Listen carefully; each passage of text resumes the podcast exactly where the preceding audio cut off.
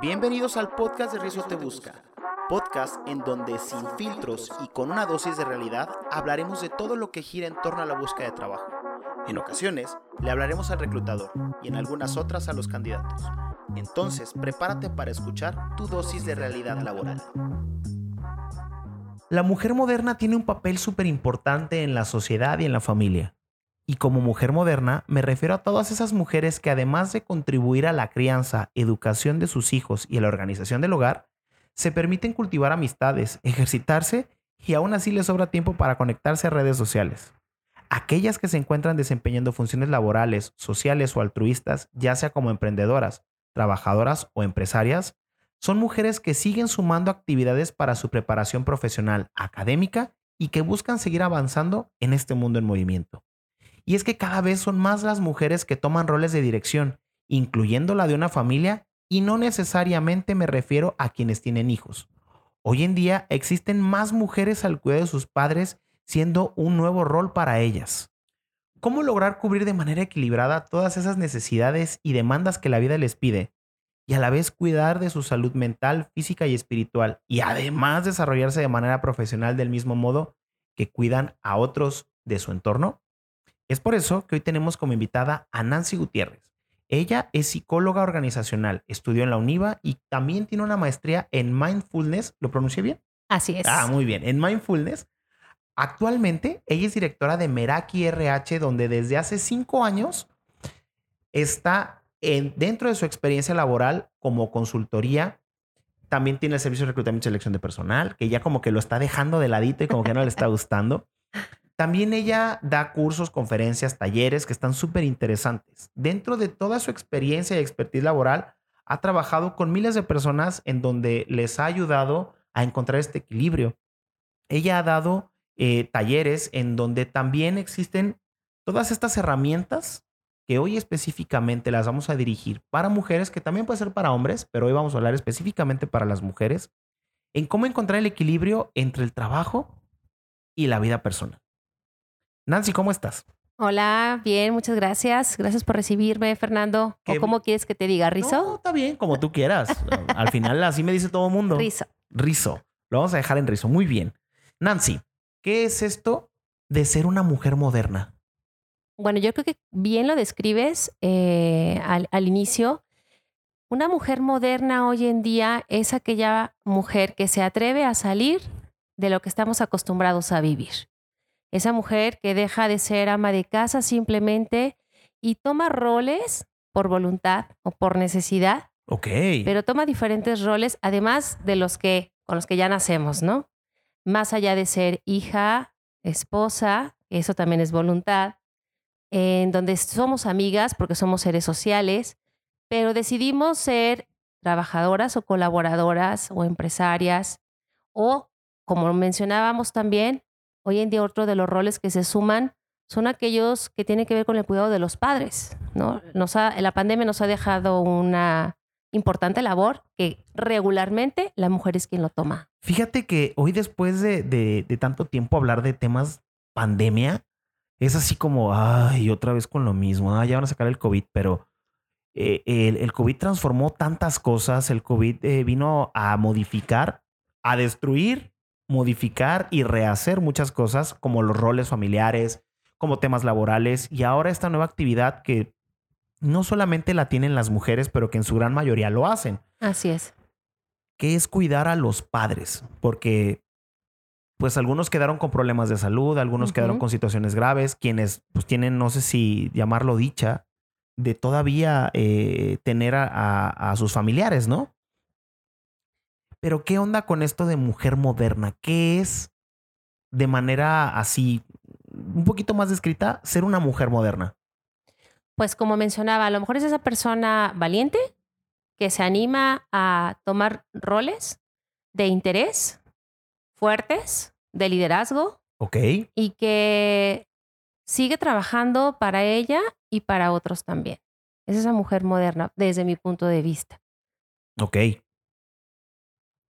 déjenme platicarles y decirles que yo sé que va a parecer como que les estoy vendiendo, pero Nancy al final les va a regalar algo para que estén súper atentos a lo que les va a dar, porque vamos a empezar a hablar precisamente de- del, del mindfulness. ¿Qué, qué es el mindfulness? Antes de, de- de continuar. Ok, el mindfulness es una práctica que se vuelve un estilo de vida, si así lo quieres adoptar, en donde desarrollas técnicas y métodos para vivir en conciencia plena, en presente, atendiendo a la vida y disfrutando de la vida con todos sus colores. Por eso, precisamente, a- vamos a hablar de este tema. O sea, cómo encontrar el equilibrio entre mi vida personal y mi vida laboral. Y de esta manera tú vas a obtener la herramienta de cómo hacerlo gracias al mindfulness. ¿Correcto? Así es. Muy bien. Entonces, con el mindfulness llegaste a identificar a una, al rol de una mujer moderna. Sí, de hecho, yo me identifico como una mujer moderna. Ok, para quienes no han comprendido el tema, ¿qué es entonces? Tú como, como identificada como mujer moderna, ¿cómo es, ¿cómo es esta vivencia diaria? O sea, ¿cuál es este equilibrio? Bien, pues aquí, bueno, el equilibrio comienza priorizando, ¿no? Y también tocando fondo. Ok, Yo creo que para mí una de las cosas que me despertó fue eso, el tocar fondo hace cuatro años, ok, en donde me vi en la necesidad de comenzar una capacitación, una educación, una resignificación para mi vida. Y desempeñábamos, porque hablábamos justamente de los roles, ¿no? Yo ya desempeñaba el rol de mamá, esposa, eh, ya estaba como, como egresada de la carrera, ya hace algunos años. Yo ya tenía unos roles. Sin embargo, todavía no me animaba tanto al poder construir algo para mí, para mi formación profesional, que fue la consultoría. Entonces, eh, este rol que decido tomar en donde me aviento a emprender ok.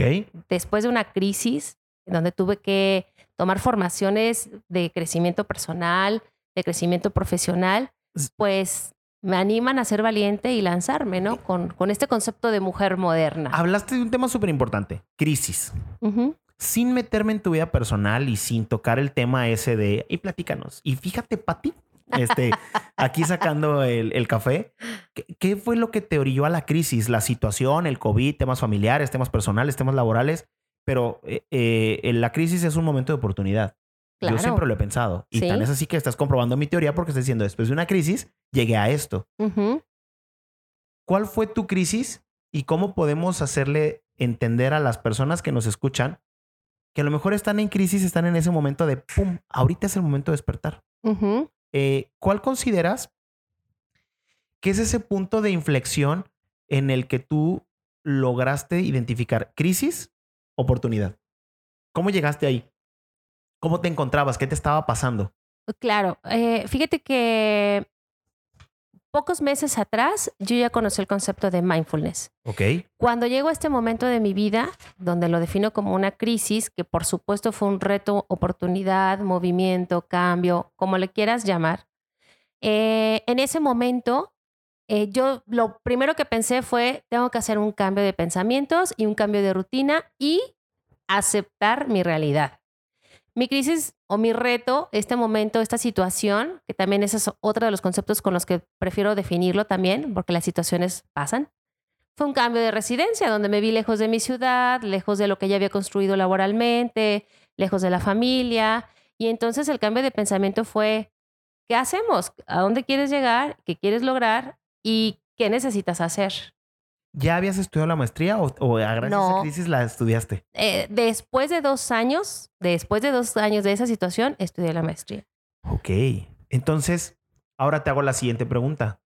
¿Cómo lograste estar en donde estás gracias a, digo, me queda claro que fue gracias a esa crisis, pero ¿cómo lograste llegar a donde estás con los elementos que has tenido?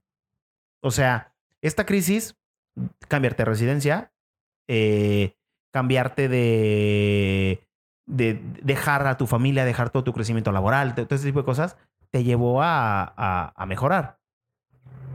Pero laboralmente hablando, ¿dónde te colocó?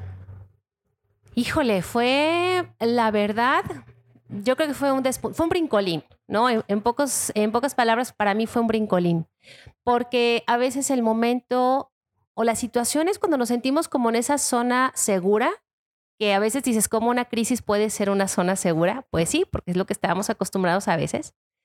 Esa crisis o esa situación me llevó a formarme de una forma distinta, valga la redundancia, a crecer de una forma diferente, a eh, capacitarme de una forma distinta también. Y entonces eso me llevó un brincolín para poder incluso establecer mi consultoría, formar parte de una gran red de personas de networking.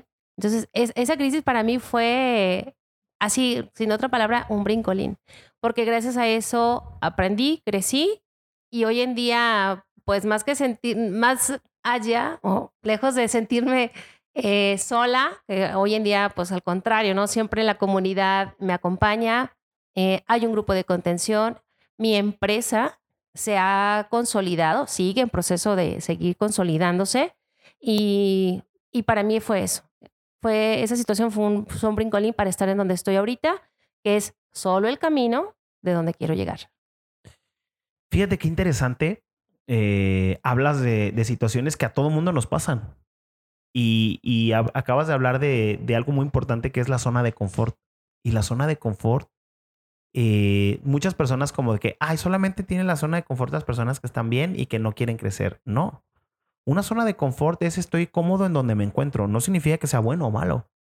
Y a mí me pasa mucho en, en, en las entrevistas en reclutamiento que de repente ves personas que dices, es que necesitas activarte un poquito, o sea, y, y, están en su confort de, pues tengo empleos de tres meses, no me importa y, estoy en este tipo de, situaciones, en un confort en donde estoy muy cómodo con lo que, me, con lo que tengo y cómo me encuentro. Porque es lo que conocemos. Porque es lo que conocen. Entonces, me gustaría preguntarte y que nos ayudaras a entender cómo se tiene bienestar emocional dentro del trabajo. Porque creo que es una zona en donde todo mundo está como la super red flags, existe el eh, eh, mil contenido en diferentes plataformas en donde también estamos tú y yo, o donde también estoy yo como arroba rizo te busca.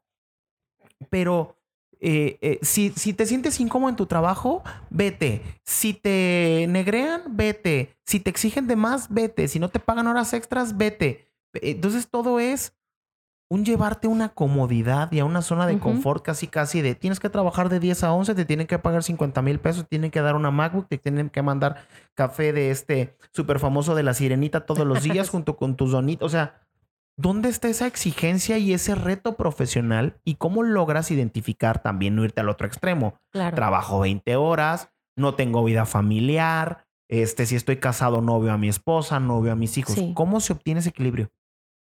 Fíjate que como mencionas, son ambas partes, ¿no? Yo trabajo con las empresas, como mencionábamos, doy consultoría en lo que es soluciones en recursos humanos y dentro de estas consultorías que damos, eh, a lo que nos enfrentamos ahora con la norma 035, en donde está muy penado ahorita, eh, vaya, ¿no? Siempre la empresa tiene que hacer, que, que Claro que sí se tienen que hacer. Sí, pero también el colaborador le tiene que echar poquitas ganas. Y va la otra parte, justamente. Sí, todo es empresa, empresa, empresa y, y que pues, y del otro lado, ¿para cuándo? Es ahí donde entra esa parte personal, ¿no? ¿Cómo llegas tú como una persona que llega a abonar a la empresa también? Claro. Como esa persona completa, satisfecha, coherente, eh, comprometida, honesta y bueno, pues todos los valores que luego vemos ahí en las empresas.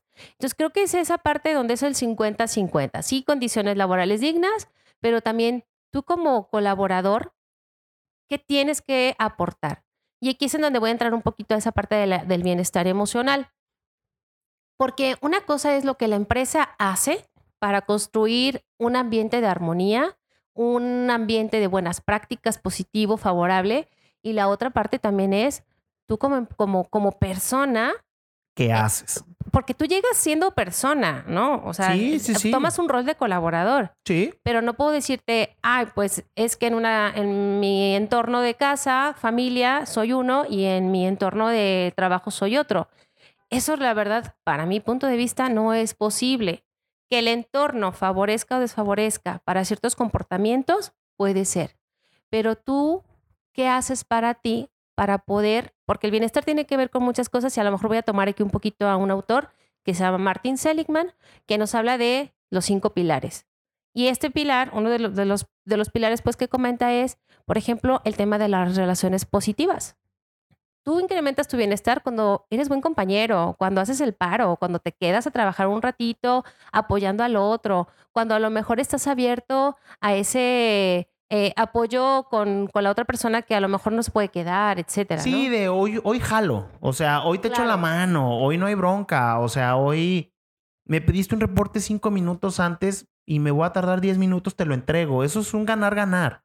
Ujú. Tanto mal el- la empresa que, que abusa, eh, que existen miles, miles y miles en el mundo, no solamente en México, pero también eh, este discurso cansado de, no, son las cinco, yo ya me voy, y hazle como quieras, ahí nos vemos mañana.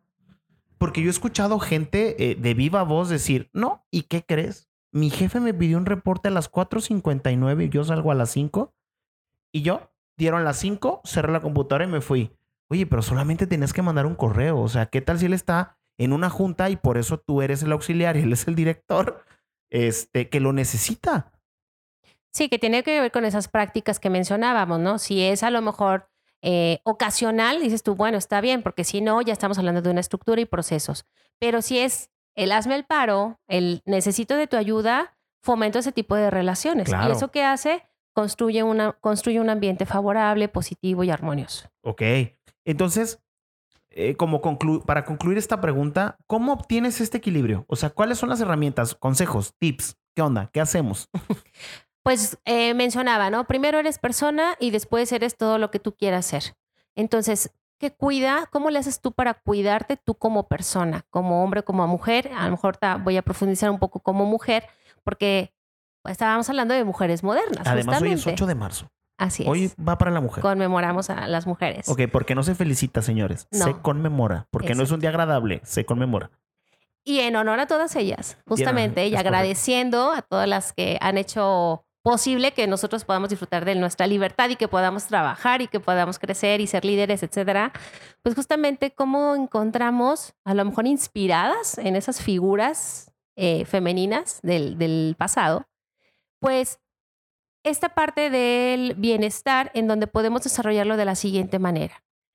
Si una mujer moderna tiene diferentes roles y trabaja, como decíamos, ya sea como directora, en el área de producción, en el área de marketing, lo que tú quieras, al final del día tiene muchos otros roles. ¿Cómo poder equilibrar? Me decías de manera práctica, ¿no? Dame carnita, pues primero viendo por una misma. ¿Qué haces tú para cuidarte a ti misma? ¿Cuál es tu rutina de autocuidado? Porque una vez que tú te sientes bien, eso es lo que vas a ir a dar a tu trabajo. Eh, yo te voy a hablar de dos, de dos frases que utilizo mucho, que es inspirar y expirar. Y el inspirar, que te habla justamente del ciclo de la respiración, es todo aquello que haces para ti misma, todo aquello que tiene que ver con tu crecimiento, como por ejemplo priorizarte, chiquearte, hablarte bien, meditar, cuidar tu físico, eh, creci- eh, crecer de manera espiritual, etcétera. Pasatiempos. Pasatiempos también, hobbies.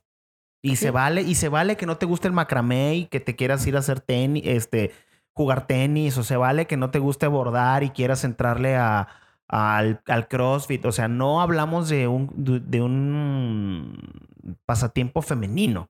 O sea, Ajá, no, sin, sí. sin sexualizar el pasatiempo. Ah, no, claro. si te gusta la carpintería, dale. Si te gusta, o sea, pasatiempos. Que es a lo que llamamos afilar la sierra, ¿no? No sé si por ahí han escuchado ese término en uno de pero los libros. yo sí, pero a lo mejor muchas personas no. A ver, Ah. explícanos qué es eso. Pues es esa parte en donde, lejos de estar haciendo nada más, ¿no? Te dedicas a hacer también, desarrollar algo que te da esa energía, ese espíritu, ese gusto. Esa satisfacción de lo logré. Sí, es esa vitamina que te, que te permite continuar con, con tu rutina, ¿no? Entonces te detienes, cuidas de ti con diferentes prácticas que ya a lo mejor tengas aquí a, la vista, eh, disfrutar del silencio, disfrutar de tu comida, eh, disfrutar el día a día, lo que vas haciendo justamente, porque cuando tú estás bien contigo, cuando tú tienes todos esos recursos y herramientas que cuidan de ti, lo vas a hacer de manera efectiva con el otro, con tus compañeros, con tu jefe, con los clientes, con los proveedores, todos los que son los involucrados en un ambiente laboral. Claro. Ahora, es muy importante también identificar que, que aquí es en donde empieza el equilibrio, donde tú dices, em, suelto esta y suelto esta otra. Y, y anteriormente hablábamos de cuando empecé que la mujer le dedica mucho tiempo a muchas cosas y me faltó dar una estadística. La mujer le dedica 28.8 horas a la semana al cuidado de hijos, familia, hogar, este, y otras cosas. 28.8 horas, o sea, si hablamos de una semana de 7 días, un día y poquito más, Ajá. en comparación al hombre que le dedica solamente 12.6. Y esta estadística no me la saqué de la manga, la dijo el INEGI. ¿Cómo entonces va a lograr la mujer encontrar ese equilibrio entre su vida personal y sus pasatiempos y su vida profesional y sus amigas y todo? O sea, ¿cuál sería una técnica o un consejo que tú le darías a una chica que dice, ay, pues sí, tú lo dices bien fácil, pero ¿cómo le hago si yo tengo eh, todas estas cosas que hacer? Claro. ¿Cómo encuentran esos huecos? O sea, ¿cuál sería una manera de decir, aquí puedo? Primero priorizar. Para mi punto de vista es, y voy a, a lo mejor ser un poco insistente, mi formación de psicóloga y demás, Donde todo es una posibilidad. porque, porque justamente cuando tú priorizas y aceptas esa priorización, dejas de sentir culpa. Porque muchas veces tiene que ver con la culpa de cómo me voy a desarrollar profesionalmente si tengo que cuidar a mis hijos. O cómo voy a soltar mi carrera que me implicó sacrificio, esfuerzo y todo para cuidar a mis hijos. O para cuidar de mi esposo. O para atender una casa, porque a lo mejor muchas no tienen hijos, ¿no? Hoy en día, perrijos, ¿no? Que es como lo... Híjole, yo estoy bien en contra de ese término, pero bueno. Ah, está lo bien. respeto, lo respeto, lo respeto, pero yo. mm, Está no. bien, no nos metamos en, en debate, Sí, ¿no? ya escuché, el no como, pero. Sí, Bueno, perdón, perdón. exacto, no, no pasa nada, ¿no? Es a lo mejor el término que más he escuchado. Entonces, mm, justamente aquí tenía que ver con la priorización, trabajar con los pensamientos de culpa, porque como mujeres creo que muchas vamos en ese camino flagelándonos. Y yo te platico a lo mejor a, a tema personal. Eh, yo tengo dos hijos adolescentes. Eh, mi esposo en algún momento viajó muchísimo, entonces yo me tenía que hacer ca- a- eh, cargo de casa y trabajaba y estudiaba además porque estaba por, por titularme y la culpa siempre estuvo como ahí alrededor. Entonces, ¿cómo empecé a lograr como este equilibrio que hoy en día con mis hijos ya, ya grandes? Pues al priorizar y decir, en este momento, en estos meses, en estos años, mi tema profesional va a ser lo más importante y no te voy a dejar de amar, ¿no? Pero requiero incluso de tu apoyo para que aceptes esa situación. Entonces, con mis hijos adolescentes me permití hacerlo y hoy en día el hijo mayor se encarga en gran medida de la casa porque papá mamá salen a trabajar. Para mujeres que a lo mejor tienen hijos pequeños y que dicen, Nancy, no, hombre, yo tengo un tiradero y tengo que recoger juguetes porque mis hijos son chiquitos, pero soy trabajadora y además estoy emprendiendo un negocio porque también es otro de los roles de las mujeres hoy en día, trabajan y traen como su tema personal de emprende- eh, emprendimiento. Ok. Entonces, eh, ¿qué es lo que podemos hacer? Pues vuelvo al, al tema, ¿no? Dejar la culpa, te priorizas, date tiempo para ti. ¿Dónde estás tú en la lista? ¿Dónde estás tú en la agenda? Simplemente el que tú te empieces a dar tiempo para ti misma, vas a poder darte cuenta también de que tu calma se empie- empieza a crecer, te vas a sentir un poco más serena y vas a ser una persona mucho más productiva para ti, para el trabajo. Fíjate que, que la culpa durante... Yo también he ido a terapia mucho tiempo, se los recomiendo ampliamente y eso no te hace más o menos. Eh, al contrario, creo que es muy interesante. Pero los mexicanos en sí estamos eh, educados con culpa. O sea, como que es el, el paquete que viene de... El Como, chip. como cuando compras un celular y que vienen esas aplicaciones que jamás usas, pero que no puedes borrar, pero que, pero que ahí están, o sea, estorbando. Así es la culpa. Y, y creo que uno- los, primeros, los principales factores de la culpa son esos los que vive la mujer. ¿Cómo tú siendo mamá vas a viajar?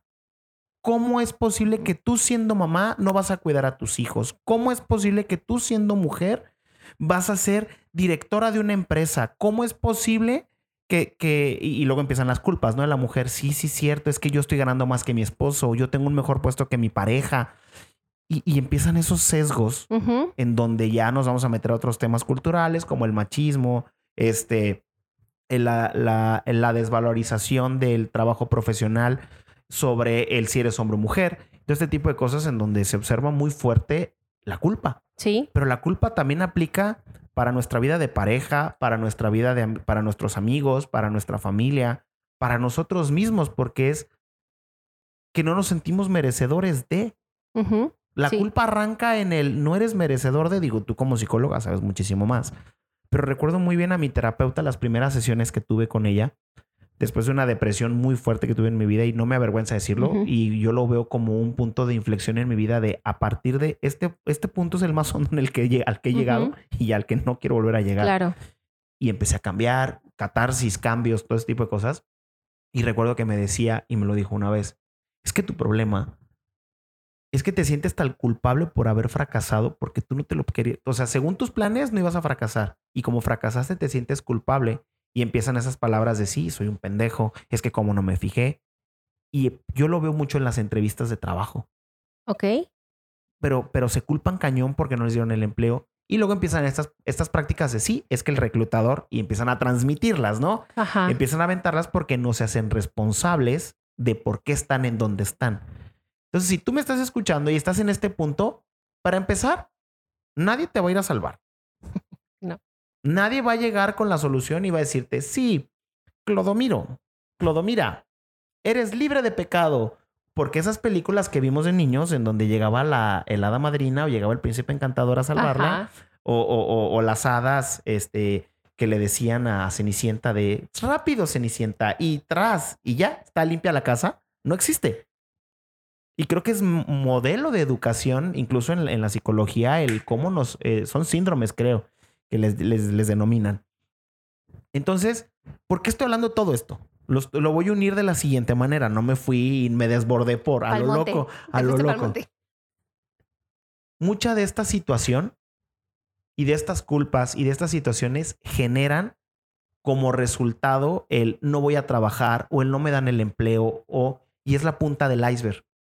El, la- el- el tema laboral. Y abajo hay un, pero sí, un montón de cosas que terminan solamente viendo la, la- la parte que se ve arriba del mar, que es el, el iceberg, pero todo el fondo que, que viene, las culpas, el no eres merecedora de o no eres merecedor, que tú trabajas con, con, con el mindfulness.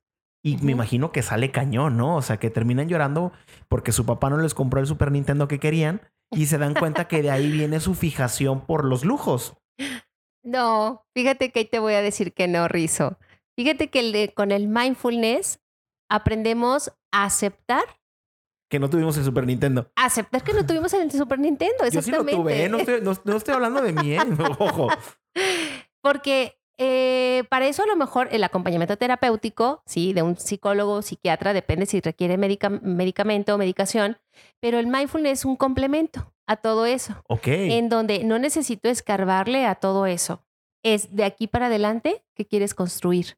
Y eso es lo más maravilloso, porque vamos hacia adelante. Oye, pero ¿cómo si de raíz no voy a, a atacar todos esos traumas? No, para eso está el psicólogo clínico.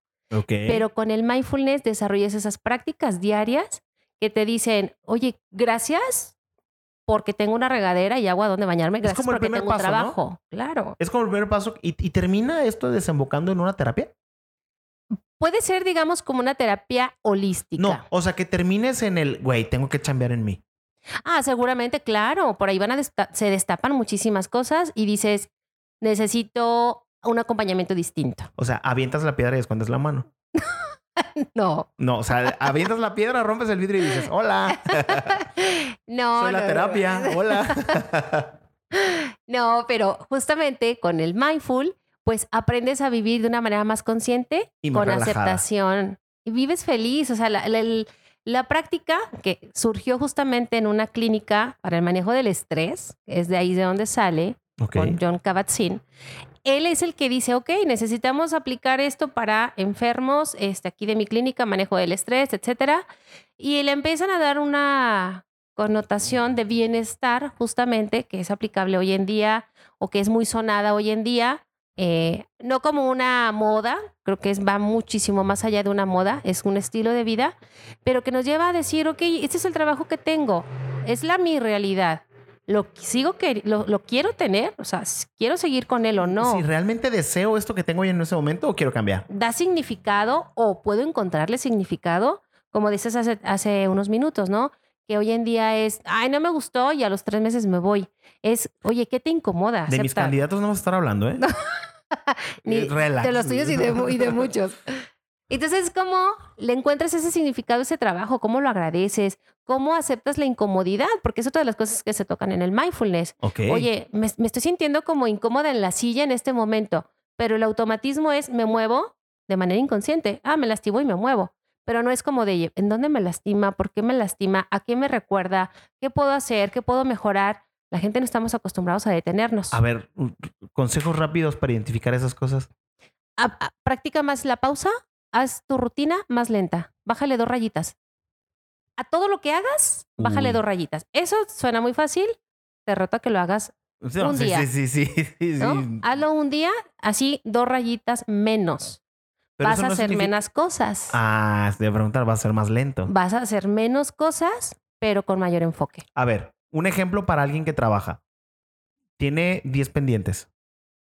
Y, está bien acelerado y está bien loco porque tuvo que entregar dos ayer y tiene los 10 de hoy, entonces son 12. ¿Cómo es bajarle dos rayitas? Yo le diría, ok, me estoy imaginando un Godínez típico que está en oficina y que llegó en frega a sentarse. Oli. Oli. Pues llegas a tu oficina y antes de abrir tu computadora, yo te digo, hazte tus tres respiraciones profundas. Es ahí la primera pausa que vas a hacer. Dos, no sé si manejas tu agenda en el calendar o en alguna otra aplicación. Revisas tu agenda y de ahí es qué actividad quiero hacer en este momento. Quiero, no cuál urge, no cuál es le urge a mi jefe, no cuál es más importante es cuál quiero hacer. ¿Por qué? Porque si empiezas con actividades que te den más felicidad a ti, al terminarlas te sentirás más satisfecho y eso va a elevar tus niveles químicos para seguir haciendo más actividades que te gusten. ¿Cuál quiero hacer? No, esto sí es súper disruptivo. ¿Cuál quieres hacer? No, pues yo de querer, querría estar ahorita en las Bahamas. De tu agenda. Conste ah. que dije de tu agenda. a ah, por eso se nos pierden. No, de tu agenda, ¿cuáles quieres hacer? Ok. A lo mejor dices, híjole, pues ninguna, pero ¿cuál es la menos peor? Entonces, pues eliges a No, pero hay cosas en el trabajo que te deben de gustar porque por algo lo haces. Digo, muy pocos, muy pocas personas están ahí neta, netamente y concretamente por el pago. O sea, debe de haber algo que te guste, porque si no, estás torturándote tú solo. Y creo que hasta cierto punto, cuando, porque déjame, te digo que estoy trabajando con una empresa ahorita en Ciudad Guzmán, en donde en la encuesta laboral de, de clima, mucho salía el tema del pago, ¿no? Como motivador. Esa es una respuesta en automático no solamente estamos por un pago, pero ¿qué pasa? Que no se detienen a realmente pensar qué más, aparte del pago, te mantiene ahí. Pero bueno, será otro tema. Esos son, ya te dije dos. Sí, eso ya fue de desarrollo organizacional. Brincamos, nos pusimos la otra camiseta. Ya te dije dos por lo menos. Ok.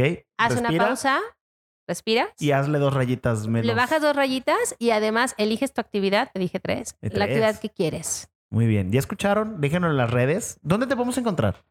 Eh, tenemos una página web que es merakirh.com. Me deletreas Meraki porque mucha gente a lo mejor no lo sabe escribir. Es, según yo, porque ya te puse en aprietos y me pusiste cara así de ¡Ah! Jesús de Veracruz. M-E-R-A-K-I latina, Meraki. Ah, yo te, di tiempo de que, lo, de que la pensaras.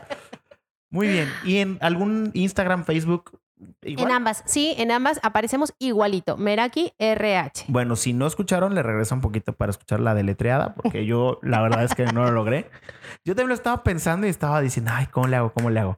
Pero bueno, ya para empezar el cierre de este, de este episodio, vas a dar una conferencia que se llama Mujer Armoniosa. Armonísima. Armonísima. Ya ves, el autocorrector me traicionó. Armonísima. Esto, como no sabemos si hay contrato de confidencialidad, Vamos a decir que es para la empresa de fotos con K, así la, la, amarillita, la que aquí en la ciudad estaba, donde ahora es una plaza muy bonita. Sí.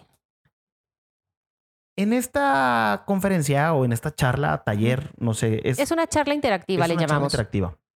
Bueno, si no saben qué es una charla interactiva, en este momento busquen en Google charla interactiva.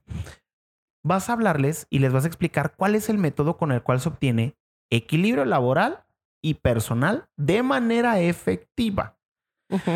Porque una cosa es que pensemos que lo tenemos, pero otra cosa es que comprobemos. Es como cuando estás en la escuela y veías las ecuaciones y, ah, sí, 2x más 2y, sí, muy padre tu resultado, compruébalo.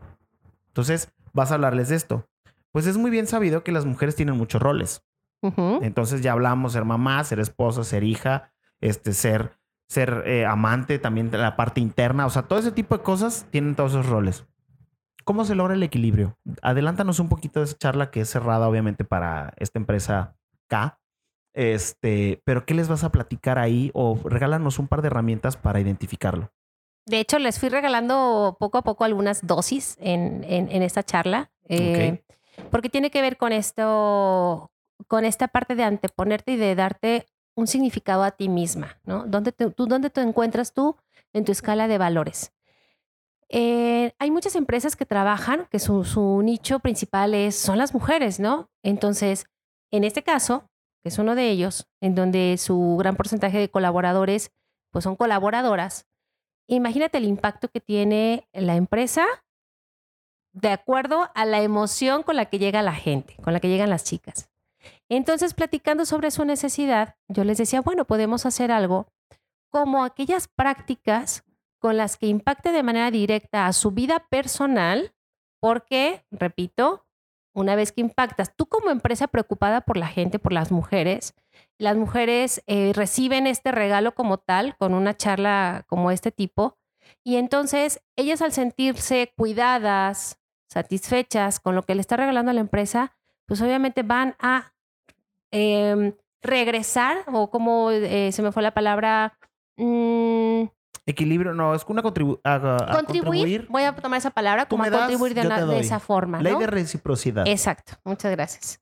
Entonces, como por ejemplo algunas prácticas que ya mencionábamos y que vemos también en esa charla, eh, lo hacemos, se llama interactiva porque realmente hay una interacción entre todos los que formamos parte de la charla y vemos cómo llevar una rutina de autocuidado, cómo poder trabajar las palabras, porque la palabra es poder, entonces cómo trabajar palabras hacia ti misma que te den poder, pero más allá de decir, ay, sí, soy una mujer fregona, es cómo te hablas bonito, ¿no? Cómo te haces amiga de ti misma, eh, cómo realizas actividades que te den bienestar, que le den tu armonía, que te puedan hacer mejor persona. Entonces son prácticas que van enfocadas a eso a través de una rutina saludable. Sí, fíjate que eh, a lo mejor a mucha gente este comediante no les gusta, eh, pero yo fui fan de Polo Polo durante muchos años, que hoy sería canceladísimo. Claro. O sea, hoy, hoy ese señor no existiría, te estaría canceladísimo. Pero en sus años estaba permitido y en sus años eh, fue el papá del stand-up, yo creo, en México. Sí. Y él en sus chistes decía, es que yo me caigo bien a toda madre. Sí. Es que yo me llevo bien a toda madre conmigo. Y de verdad es que era un, un lenguaje que aparentaba ser chiste, pero de verdad tanto te lo, tanto se lo decía que se lo creías. Si yo externamente se lo creía, creo que es la, la base de, de todo, ¿no? O sea, pues yo me caigo bien a toda madre. Y cuando a mí me hicieron este ejercicio de escribe cuántas veces te pendejeas al día, yo me fui para atrás. Oye, ni mi peor enemigo me ha, me ha- me ha pendejeado tantas veces como yo ese día. Y empecé a, a- a- cambiar el, el- el rol y empecé a cambiar el- la manera en la que yo me hablaba y decía, hey, a ver, estás pendejeando. Háblate bonito, háblate chingón. Y, y, y di, no, pues te equivocaste, pero sabes cómo resolverlo. En lugar de decirte pendejo, mejor, ah, sí, te equivocaste, pero hay que solucionarlo. Entonces, eh, me gustaría ah, también de manera paralela hacerte la siguiente pregunta. Como reclutadora, Ajá. porque también lo has hecho, entiendo tu dolor. Un abrazo. No te puedo, no puedo levantar a sí. abrazarte. O, o a que me abraces, no sé, no sé cuál de los dos. Este, ¿cuál crees que es el mayor reto que tienen las mujeres en el campo laboral? Aparte de encontrar el equilibrio, que es el que acabas de decir. Digo, porque las empresas tienen miles de, áreas de oportunidad, pero como colaboradoras o como colaboradores, porque creo que también aplica para los hombres aquí, ¿cuál crees que es el mayor? Bueno, no, porque es para las mujeres específicamente. ¿Cuál crees que es el mayor reto al que se enfrentan las mujeres, aparte del no tener un equilibrio que ya nos dijiste cómo empezaron a encontrar? Fíjate que lejos de hablarte de todo lo que existe en la sociedad, que sí podemos hablar de estadísticas y yo creo que el día de hoy va a estar bombardeado de todo eso, ¿no? De, de todo lo que está bloqueando a, El macho opresor, a- sí. a las mujeres, Sí. etcétera. Eh, creo que uno de los retos, y me voy a ir con esas grandes mujeres que han, que han llegado a, a- a grandes resultados, ¿no? Y- o, o resultados simplemente, ¿no? Aquellas activistas, etcétera. Que de hecho tengo una gran amiga activista, este, bueno. Y es, y es como de esas personas para mí figuras representativas. Un saludo a la amiga activista de Nancy. A Lorena, claro, de la maestría. Ojalá, ahí le voy a compartir la liga para que nos escuche. Hola, Lorena. Ahí va el reto. Creo que tiene que ver, o la diferencia que yo veo entre esas mujeres y las que a veces nos encontramos topadas es porque no tenemos nuestro significado claro. Cuando nosotros tenemos claro el significado de nuestra vida, de nuestro propósito, luchamos por él. Pese lo que pese, vamos por él. Y por eso me fui con Lorena. Lorena es una chica en silla de ruedas que acaba de construir una comunidad, acaba de abrir un centro de capacitación en Chihuahua y que está por todas las redes sociales. Entonces, ¿dónde estuvo la diferencia, el reto en el pensamiento, en, creerta y en que ella sabía cuál era su propósito. Lo tenía muy claro. Sí, Lorena dijo, a mí que andar en silla de ruedas y ser mujer, y luego decir con sus palabras, me la pela. No. Ah, porque Lorena, no sé si así, pero... Lorena va a estar muy contenta de escucharlo. Sí, o sea, no, no porque yo me encuentre en estas condiciones me voy a derrumbar. Porque, claro. porque hay muchas personas que con muchas capacidades se derrumban.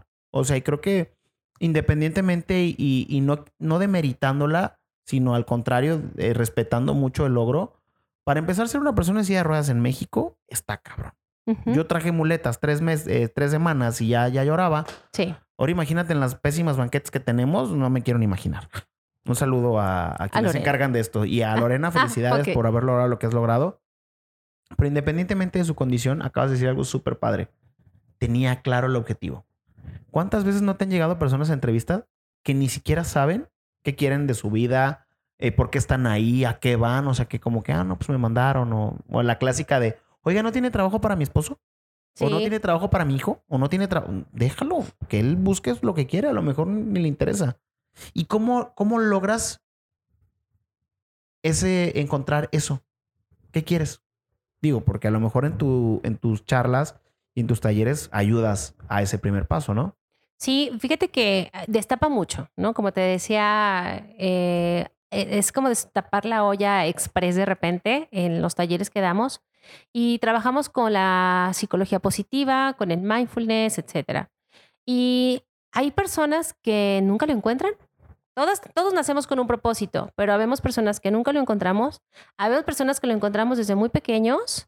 A lo mejor te puedo hablar incluso de futbolistas de, podemos, bueno, igual de, de, muchas mujeres, porque estamos hablando de las mujeres, y hay personas que lo encuentran ya muy grandes, ¿no? Gracias por decirlo, porque yo lo he dicho muchas veces, y si no eres católico, no hay bronca, pero es una frase súper sonada. Los tiempos de Dios son perfectos. Sí. Que creo que va muy de la mano al cada quien encuentra su propósito en el momento en el que lo tiene que encontrar, porque cada quien tiene que pasar por ciertas cosas para prepararse para llegar a ese propósito y pongo la historia de Kentucky Fried Chicken. Ajá. Creo que lo logró hasta los 80 años. El general, no recuerdo el nombre, se me escapó el nombre de, de, Kentucky. Pero durante muchos años fue un pobre, y, la, historia lo marca como un pobre perdedor.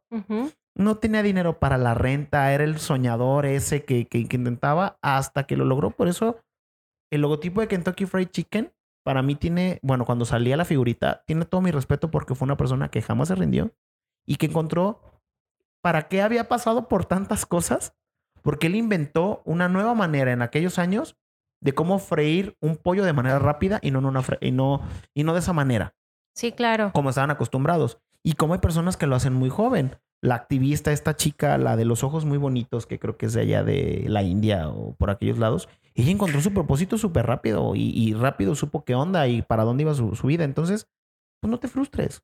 Sí, digo, tener claro lo que quieres y no sentarte en la maca de, ay, pues que al cabo los tiempos de Dios son perfectos, ¿no? Y pasearte en ella.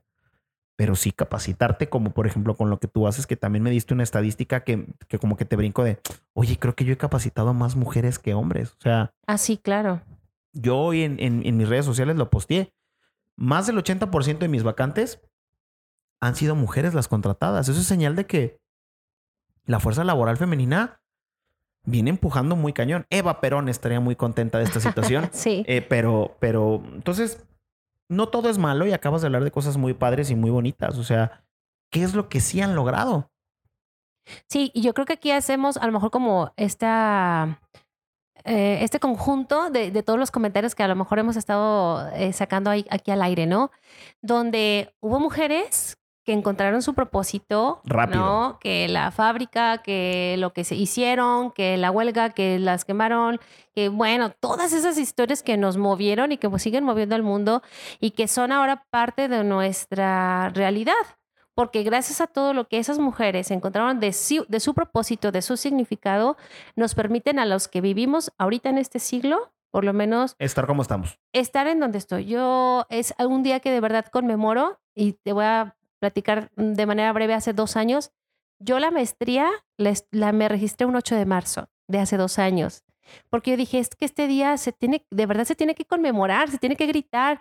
Eh, en la mañana yo le dije a mi hija, haz que tu día de hoy valga la pena. Bueno, no debería de ser, no debería ser nomás hoy, pero creo que ahí tiene ese como extra, ¿no? Eh, eh, claro, por el día, por lo que significaba el día, ¿no? ¿Por qué? Porque es como en honor a todos los que estuvieron antes de nosotros y que hoy me permite ser una mujer libre, una mujer que puede elegir ponerse un vestido, un pantalón, el trabajo donde quiero estar, eh, si me puedo subir a un camión o no. O sea, te- soy libre. Si puedo votar o no. Ah, claro, que es otro de los temas que traemos ahorita, ¿no? En, en auge. Claro, o sea, digo, ¿está mal compararse con uno más jodido? Y también está muy mal compararse con el que ya lo logró. Entonces hay que entender nuestra realidad y ver a dónde queremos llegar, que es lo que acabas de decir. Ten claro el objetivo, pero también date ese como que, hey, esa palmadita en el hombro de lo lograste, o sea, vas avanzando, vas bien. Que muchas veces damos por sentado esos logros y los convertimos ya en cosas que deben de ser en automático.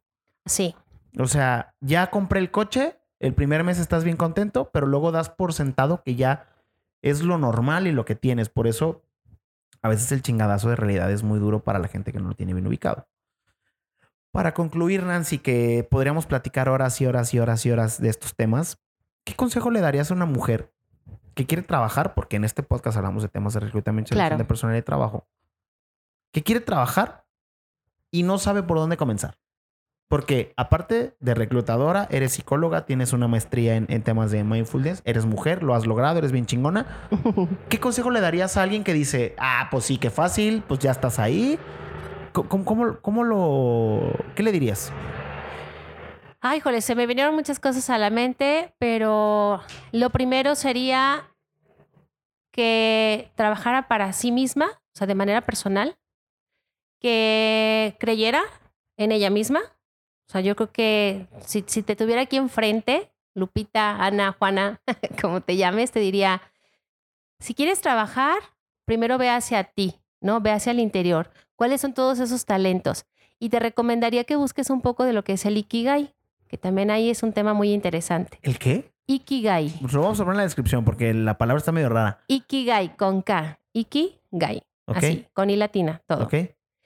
Y una vez que tú sabes quién eres, tus talentos, a lo mejor no te voy a decir, ay, métete de manera profunda, encontrar tu misión. No, no, no te preocupes ahorita, porque lo que queremos es que puedas empezar a trabajar en lo que tú quieres, no donde te elijan, donde tú quisieras. De, haz como tu inventario de talentos, tu inventario de cosas que disfrutas.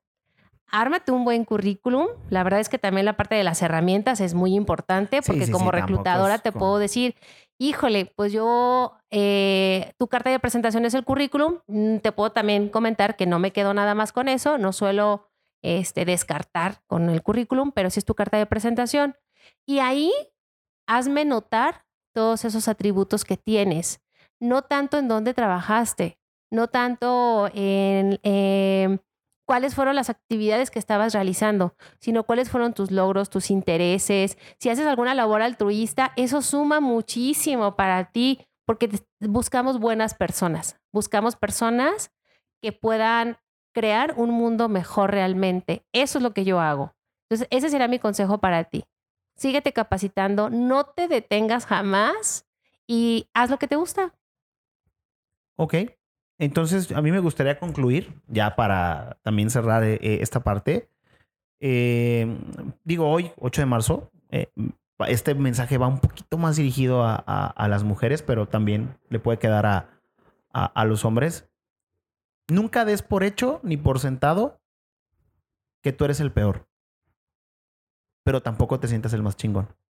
O sea, siempre hay que tener identificado que puede haber alguien peor que nosotros o mejor que nosotros que si estás en una situación laboral eh, complicada, pues desgraciadamente, y te lo digo con todo el dolor de mi corazón, pero es la realidad, hay que chingarle.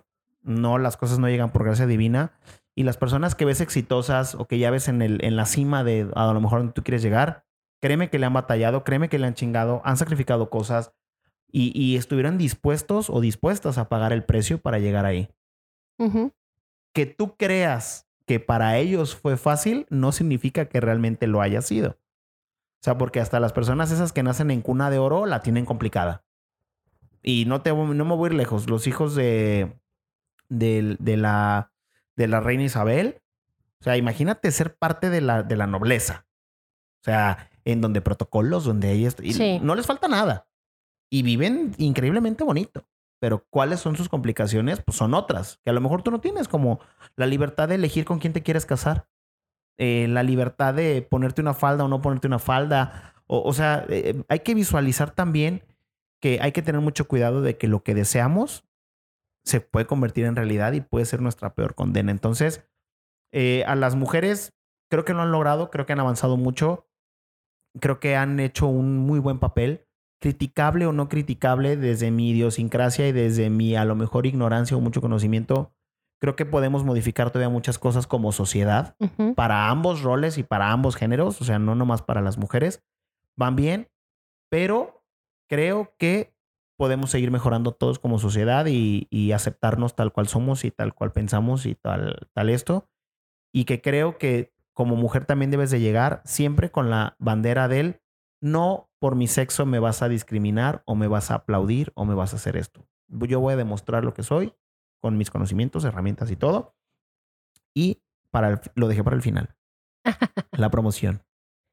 Claro que sí. ¿Qué vas a regalarnos, Nancy? Quiero regalar eh, una, un taller de una hora online para aquellas personas que estén interesadas en conocer un poquito más sobre el mindfulness, aquellas prácticas de autocuidado, de atención plena. Eh, pues haremos un grupo para quienes decidan escribirnos o mandarnos un mensaje. ¿Cómo, cómo quieres que lo hagamos? Este, ¿Les hago una liga de WhatsApp directa y, y que te vayan escribiendo? ¿Qué Sí. quieres hacer? Sí, me parece mejor así. Ok, muy la bien. liga de WhatsApp y aquellos que me escriban, pues ya los integramos al grupo. los van integrando al grupo, pues esperemos que te lleguen muchos, muchos, muchos, muchos. Porque yo siempre he dicho que los millones de escuchas que me escuchan este, les va a interesar. Entonces, tú acabas de decir algo muy importante. Hay que empezar a, a- lo que dices es lo, lo, lo que sucede. Entonces, Claro. yo digo que millones de personas nos escuchan. Así que es lo que quiero, lo que me hace feliz. Perfecto, claro que sí. Nancy, pues muchísimas gracias por acompañarme, muchísimas gracias por compartirnos esto. Hoy en el Día Internacional de la Mujer, pues una, conmemora una conme- buena conmemorada, porque no sé si felicitar o no, cómo decirlo, pero qué bonito que, que están con este movimiento y qué chingón que han logrado lo que han logrado. Muchísimas gracias Nancy por tu tiempo y a todos les digo que como siempre nos escuchamos en próximos episodios. Muchísimas gracias Nancy. Gracias a ti, Rizo. Bye. Bye. Esta dosis de realidad laboral terminó por hoy. No te olvides de suscribirte para escuchar lo que gira en torno al trabajo. Acompáñame en próximos episodios donde te daré un poco más de realidad laboral.